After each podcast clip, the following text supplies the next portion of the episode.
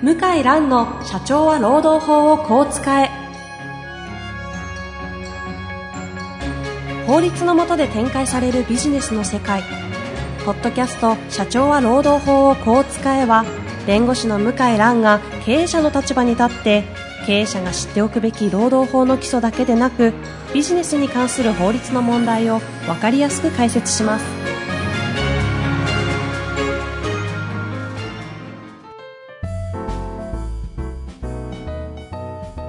こんにちは、遠藤和樹です。向井蘭の社長は労働法をこう使え。向井さん本日もよろしくお願いいたします。はい、よろしくお願いします。えー今日はですね、前回の事務所のパートナー、岡さんに続きまして、はい。えー岸田明彦先生にはいお越しいただいております。はい。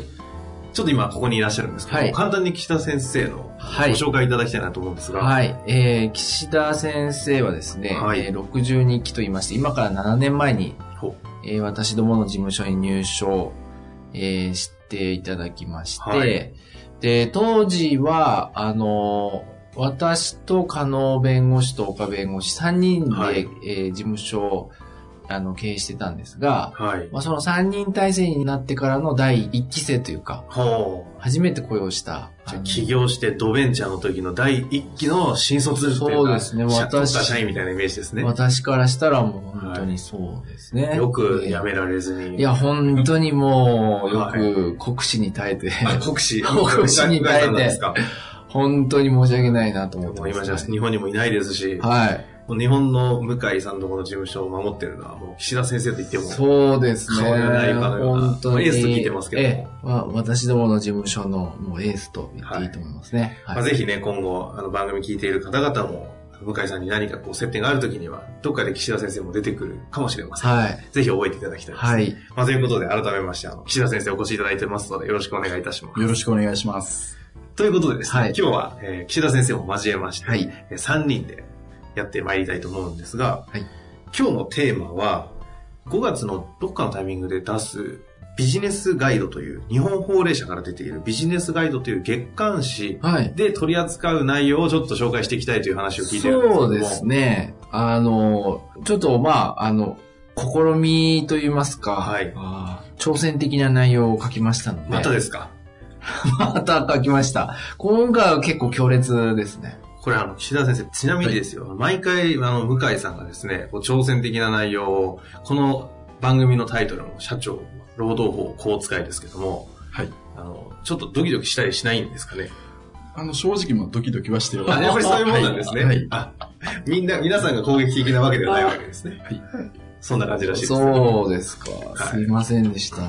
ちなみに今回はどんな内容になっていて、今日は何を扱おうと？あの、やはりあの、お客様からですね、はいあの、こう人、この人ちょっと辞めてもらいたいんだと、もしくは解雇してしまったんですけども、と。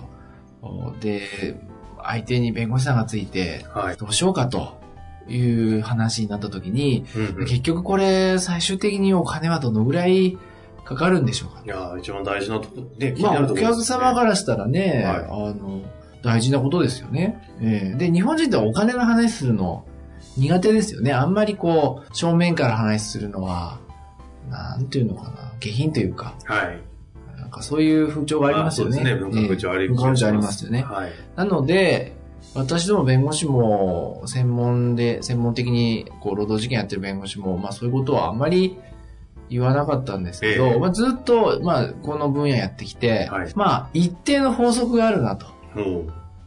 ということに気づきまして、で。はい。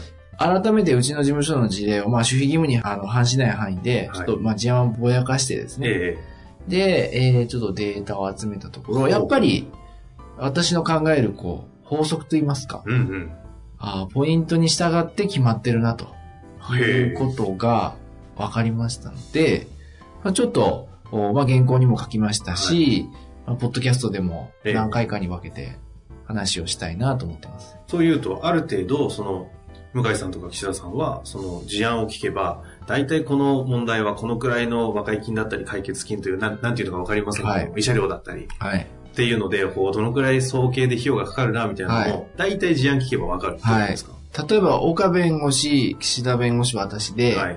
えーある案件とか予想を立てると、うんうんうん。ほとんど同じそうですね。ですね。まあもちろんその、何万円単位とかええ何十万円単位までね、はい。一致はしないですけどえも、大体伺った事情だとこういう展開になって、はい。このぐらいで終わりますっていうのは、あの、パターンを2つとか3つ立てると、どれかには当たりますと。へえ。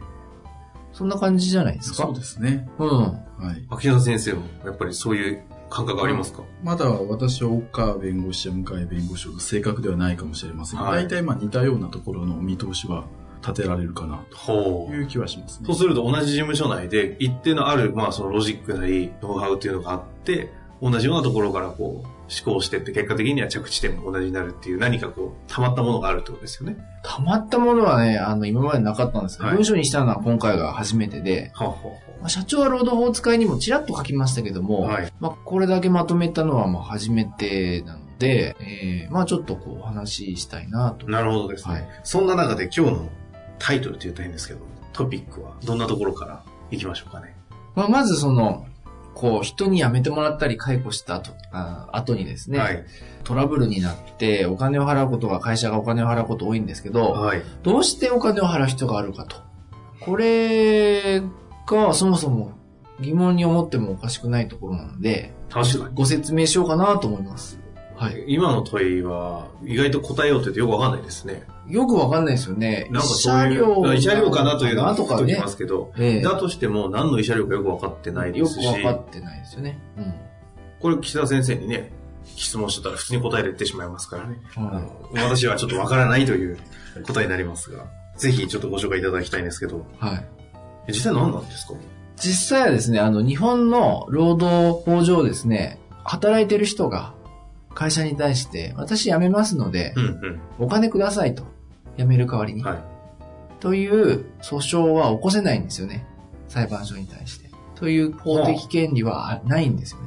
辞めることに対してお金くださいっていう。あの、要するに無理やり会社にこう、強制的にお金を払わせる権利はないんですよ。なるほど。まあ何かしらされたとか、まあよく言うパワーハラとかですか？そう例えば、パワハラをされた、それだと心に傷を負った、は慰謝料を請求、民法709条、もしくは契約上の義務違反で請求できる。こういう法的根拠あるじゃないですか。うんうんで、裁判官が判断して、えー慰謝料150万払いなさい。うんはい。で、払わない場合は、預金口座差し押さえたり、こうんう強制的に国家権力が、あ執行されるわけですね執行し執行に加担してくれますよね。はあ、はあはところが、いや、私辞めたいから、あの、まあ、5年間働いたんで500万ぐらいくださいという訴えを起こしても、それは認められなあ、い。なるほど。なんとなくわかる気がしますね。ええはい。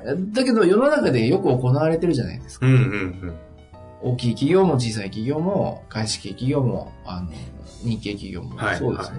そこについて、はいえーなんでなのかと考えると。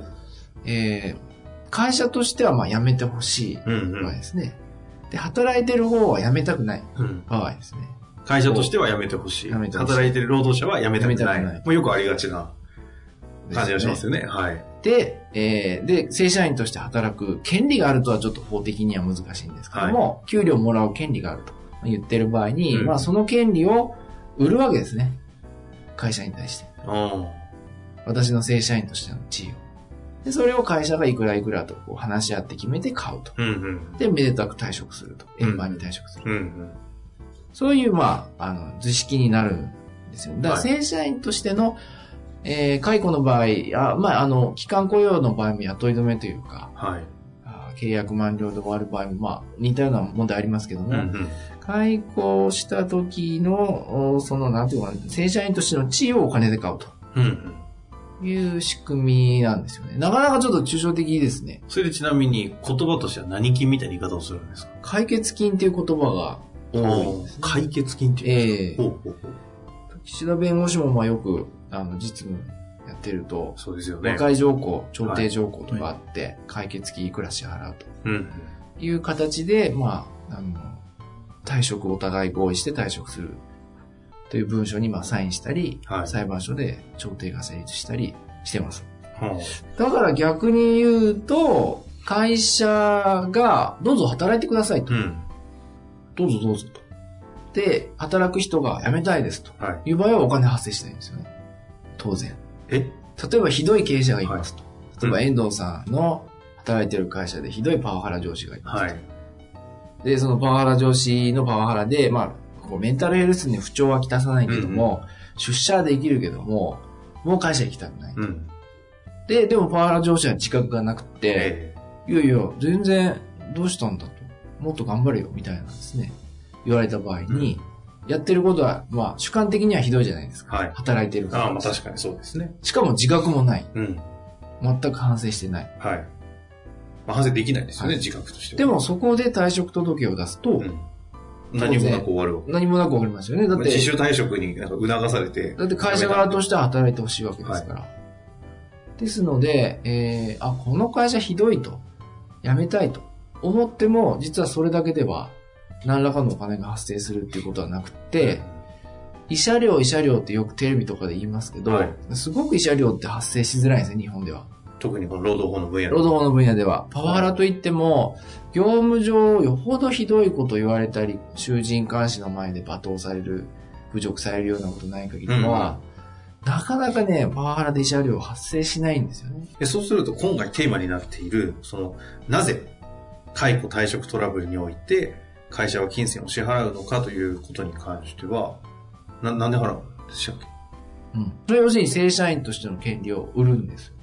あ、そこなんですか、うんそこ社員としての権利を売るわけですよね。じゃあよくあるようなイメージとしてはですよ、その特に弁護士の先生とかが話しているとですね、あの、やっぱり慰謝料とか、まあてか基本的に慰謝料ですよね。うん。その何かに対して労働者側の権利がこう犯されたとかなんかされたんで、うんうんうんそれに対して慰謝料が発生し、はい。労働者はお金をもらって、はい経営者が、ああ、またこんな払わなきゃいけないのかといはいう構図になってるとはい。いうイメージがあるんですけども、はい。基本的にはそういう慰謝料が発生してお金が発生することはほぼなく、ほぼないですよね。岸田先生どうですか？そうですね。パワハラ等もそんなに金額いかないですね、慰謝料の金額。ないし、不当解雇だ、訴えてやるみたいなね、よくドラマがありますけど、はい。不当解雇で慰謝料はなかなか発生しないですよ。うーん。実務上はね。あの、いや、解雇する方も理由があるから。理由があるので。そただその理由が理由として、理由が理由として、法律が想定するハードルを超えてないへ可能性はありますけども、あの、解雇された方が不当解雇と思って、まうんあ、ちょっと傷ついたとしてもですね、ううんうん。慰謝料はなかなか発生しないんですよね。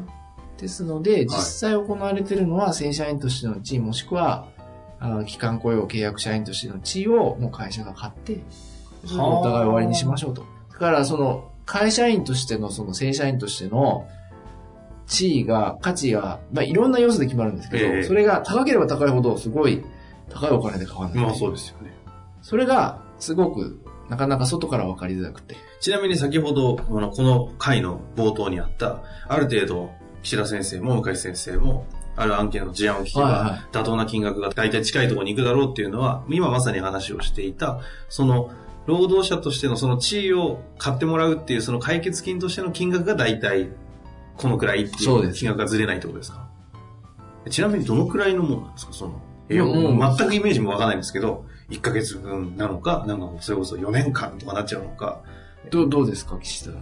本当に事案によって、えー、様々ですけれども、まあ、その、その方がこれまでどれぐらい勤めてらっしゃったとか、まあ、解雇に至るような、その、どういう、まあ、トラブルとか、はい会社が起こしてたとかですね、うん。まあ、そういった、ある程度事情、それから、まあ、家庭環境ですね、うん。家族の状況、そういった、あの、いろいろな要素を、あの、それぞれ、こう、会社の方にお聞きすると、うん。まあ、大体この事案で解雇で争ったらこれぐらいの解決金必要になりますよという形で、まあ、なんとなくこう見えてくると。うん。まあ、それが大体まあ、あの、事務所の弁護士と話をしても大体同じような金額になるというのが、まあ実際のところですかね。はあちなみに多い金額で大体どんなもんとか、そんな言えるもんなんですか、うんまあ、数千万ですね。は一人で数千万。あ、数千万って言ってまあ9999万。あ、1億円は、に近い金額はさすがに一人ではないですけど、まあ、お一人でトータル、まあ、数千万かかったああ。方もいらっしゃいます。へえ、一人の方を、一人の方の解雇の案件ですね。へえ。っていうところからそれこそなんか、運転免許あの違反して思いっきりスピード違反でやったぐらいの金額みたいなのもあったり。ああ、いやいや、あり現まで言うと、こう、労働法のこの世界の解決金っていうのが大体どのくらいでこう、経営者がお金を動かしてしまってるのかって、本当にブラックボックスじゃないですか。で、今うん一つは数千万かかることもあれば、だいたいスタートだと、まあ、スタートはやっぱ月給の1ヶ月分とかね。やっぱりそんなもん月給が一つの単位になりますよね。ああ、なるほど。はい。はいそんなに違うのは、これ何が起きたっていうのは、まあ次回次回があるんですかね。あそういうことです。はい。その時にってことは、月収で言うと、例えば3、40万で終わることもあれば、数千万までいっちゃうのは、一歩間違ったら、同じ事案でも、下手なことしちゃうとう、んすごいかかることもあったり、もう同ことになり得るってじ事案でも、例えば解雇された人が別人であれば、全然違いますよね。はいねそれは、あの、外部要因は全部一緒だっても、その人間性がどうかってだけで人間性というか、まあ、その人の置かれてる経済環境、生活環境ですかね。そこがファクターになる。なりますね。そのあたりは、じゃあ何を注意して見ていかなきゃいけないかっていう話は、ちょっと次回以降、はい。ご紹介いただければいいですね。はい。今回なぜ解雇退職トラブルで会社は金銭を支払うのかという、ちょっと高尚なテーマだったと私は勝手に思ってるんですが、ね、はい最後の補足とか、岸田先生、向井先生ありますか？私は、まあ、あの、特に、なんて次回以降ですね。そうですね。じゃあ、はい次回以降。次回以降。はい。次回、次回はちなみにどんなテーマで？えー、そのポイントですね。はい。はい。解決金のポイント。解決金、解決金がどうやってこう、決められていくかという。動画10個ぐらいあるので。そんなあるんですか？はい。じゃあ、あの、全部じゃないかもしれません。全部はちょっと次ではもう収まらないので。はあはあ、でも10ポイントぐらいで10、ポイントぐらいあります。はい逆に言うとそのぐらいってことですよそのね。ぐらいですよ。そこを抑えればある程度見抑えれる。ばある程度見えますね。そんな話だって大丈夫なんですか？いいですよ。仕事なくなっちゃうしないですよ。ないで、ない、そんなことない。いや、なくなったらもうしょうがないです冗。談です。はい。平和な日本でいいと思いますなるほどはいわかりました。その金銭がどうやって決まるかと、解決金がどうやって決まるかっていうそのポイントをはい。10ポイントはい。ご紹介いただければはいと思っております。はいはい。本日もありがとうございまはい、した。ありがとうございましありがとうございまた。